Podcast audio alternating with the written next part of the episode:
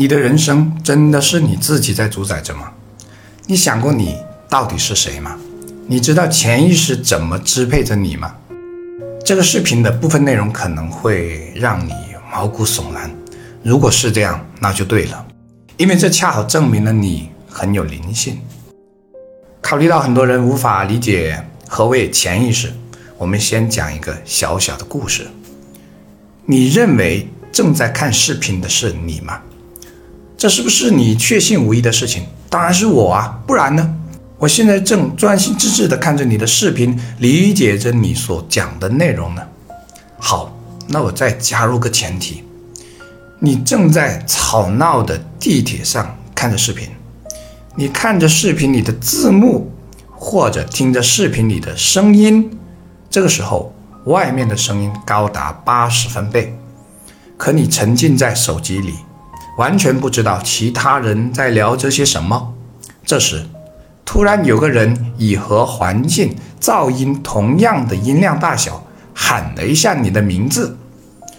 这时，你就会发现，看视频的注意力被那个叫你名字的声音吸引了。你会去分辨声音的来源，确定是不是在喊自己。好，现在问你一个问题。在你专心看视频的时候，在你完全没在意外界声音的时候，是谁在替你监控着环境的声音？假如你在法国坐地铁，环境一样很嘈杂，很多人都在用法语对话，可突然有个人用中文对话，那么你的注意力很可能被瞬间转移。这是为什么呢？到底谁在替你监听并分辨着外界的声音呢？这就是心理学著名的鸡尾酒效应。用科学来解释的话，这是因为人们注意力的选择所导致的。我们在做当下的事情，会留一部分的大脑资源用于区分外界的情况和信息。但是，我们是如何从所接受到的混合声波中分离出不同说话人的言语信号的，进而听懂语句的意思的？这就是一九五三年所提出的著名的鸡尾酒会问题。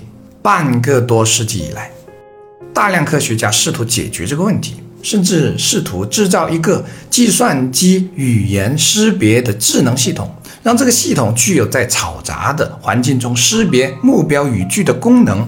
但是大半个世纪过去，学界对这个问题都没有得到满意的解答。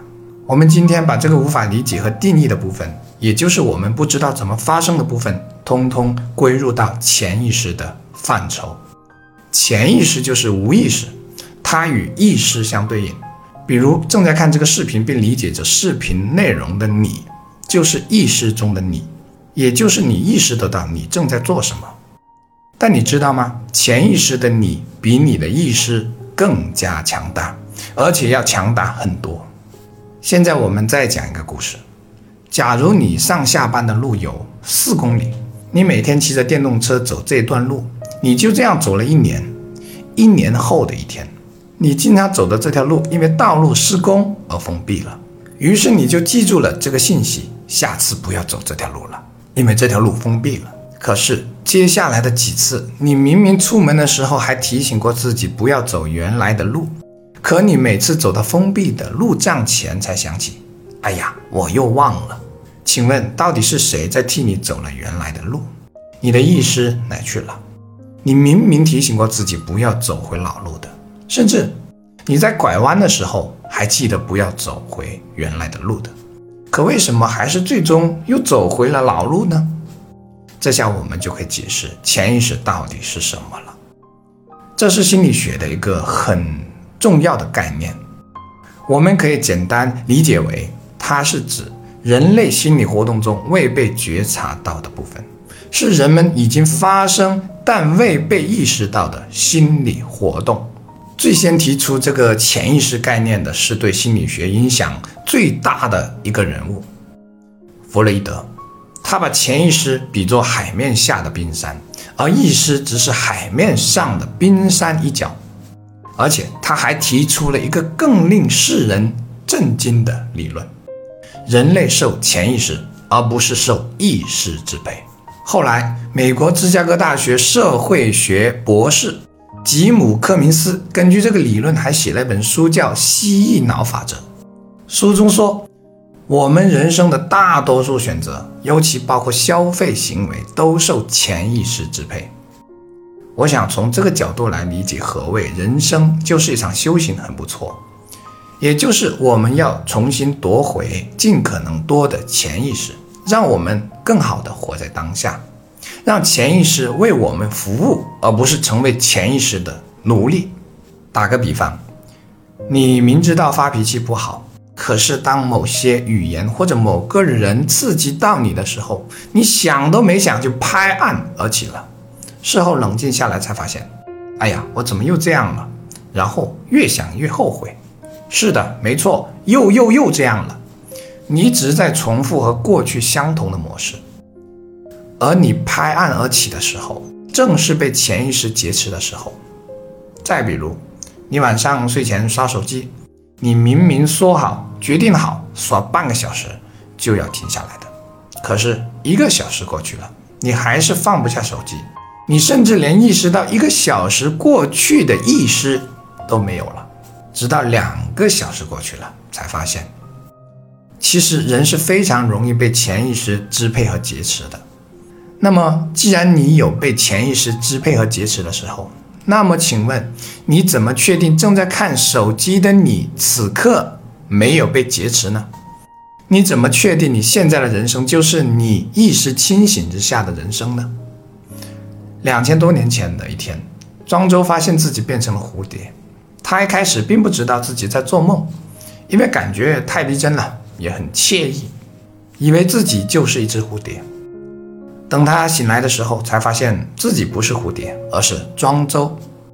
问题是，到底是庄周梦见了自己成为了蝴蝶，还是蝴蝶梦见自己成了庄周？何以证明前者是真实的，后者是虚幻的？觉醒是另一种梦的开始，还是梦是另一种方式的觉醒呢？我们怎么证明我们的人生这个充满烦恼和问题不断的人生是真实的呢？是因为它会痛苦吗？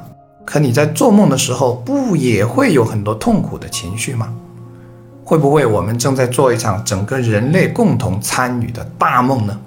这个梦长达几十年，而在宇宙的某一个地方。才是真实的我们。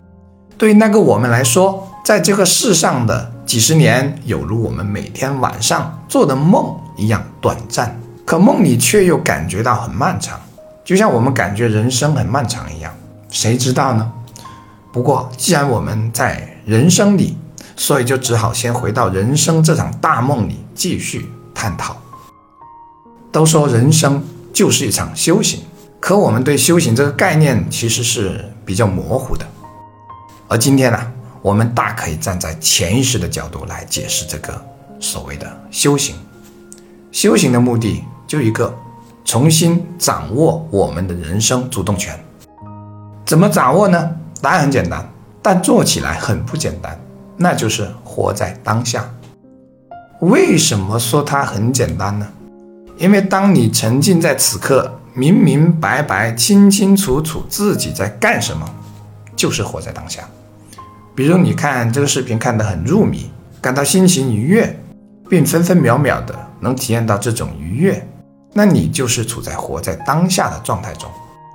再比如，你每一次不必要的发火前，都能让意识走在潜意识前面，也可以片面理解为让理性走在情绪前面，你或许就可以。夺回掌控权。其实很多时候，并不是我们不知道什么是应该做的，什么是不应该做的，而是我们还没有觉察到就已经发生了。这就是修行的内涵。觉察是修行的起点，没有这个起点，一切免谈。那为什么说它很不简单呢？因为潜意识太强大，它好比一条一千兆带宽的网络光纤。而我们的意识相当于一条五十兆带宽的普通网线，我们一生的修行就在于将一些事情交给这条光纤处理，比如开车的一系列动作，比如把英语练到张口就来的程度，因为它的速度极快，效率极高，同时将人生一部分掌控权重新夺回来，比如去除不必要的思想游离，去除一些心猿意马的时刻，不要成为情绪的奴隶，不要成为欲望的奴隶。学习时好好学习，工作时好好工作，吃饭时好好吃饭，听歌时好好听歌，看电影时把自己完全沉浸其中，每时每刻都在真实并在线的自我状态中。总之，除了应该交给潜意识处理的重复性事物之外，其他每时每刻都是自己的。每一个人的人生不在过去，也不在未来，而在每一刻能左右、能掌控的当下。过去心不可得，未来心不可得，现在心不可得。为什么呢？因为过去已经无法回头，未来充满未知和变数。而在我把这句话说出口的那一刹那开始，那个刚刚还被称为现在的时间，又成为了过去。虽然人生有几十年那么长，可每个人能抓住的却只有当下这一刻。人只有一生，却可以活出不止一生。而有些人虽然也有一生，但却像从来没有为自己活过一样。正在看视频的你呢？有没有真正为自己活过一天呢？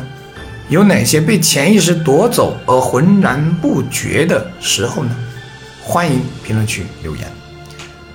创作不易，既然看到这里，就顺便长按点赞或者为视频打赏支持鼓励一下。我是谢明宇，你心灵上的邻居，下期见。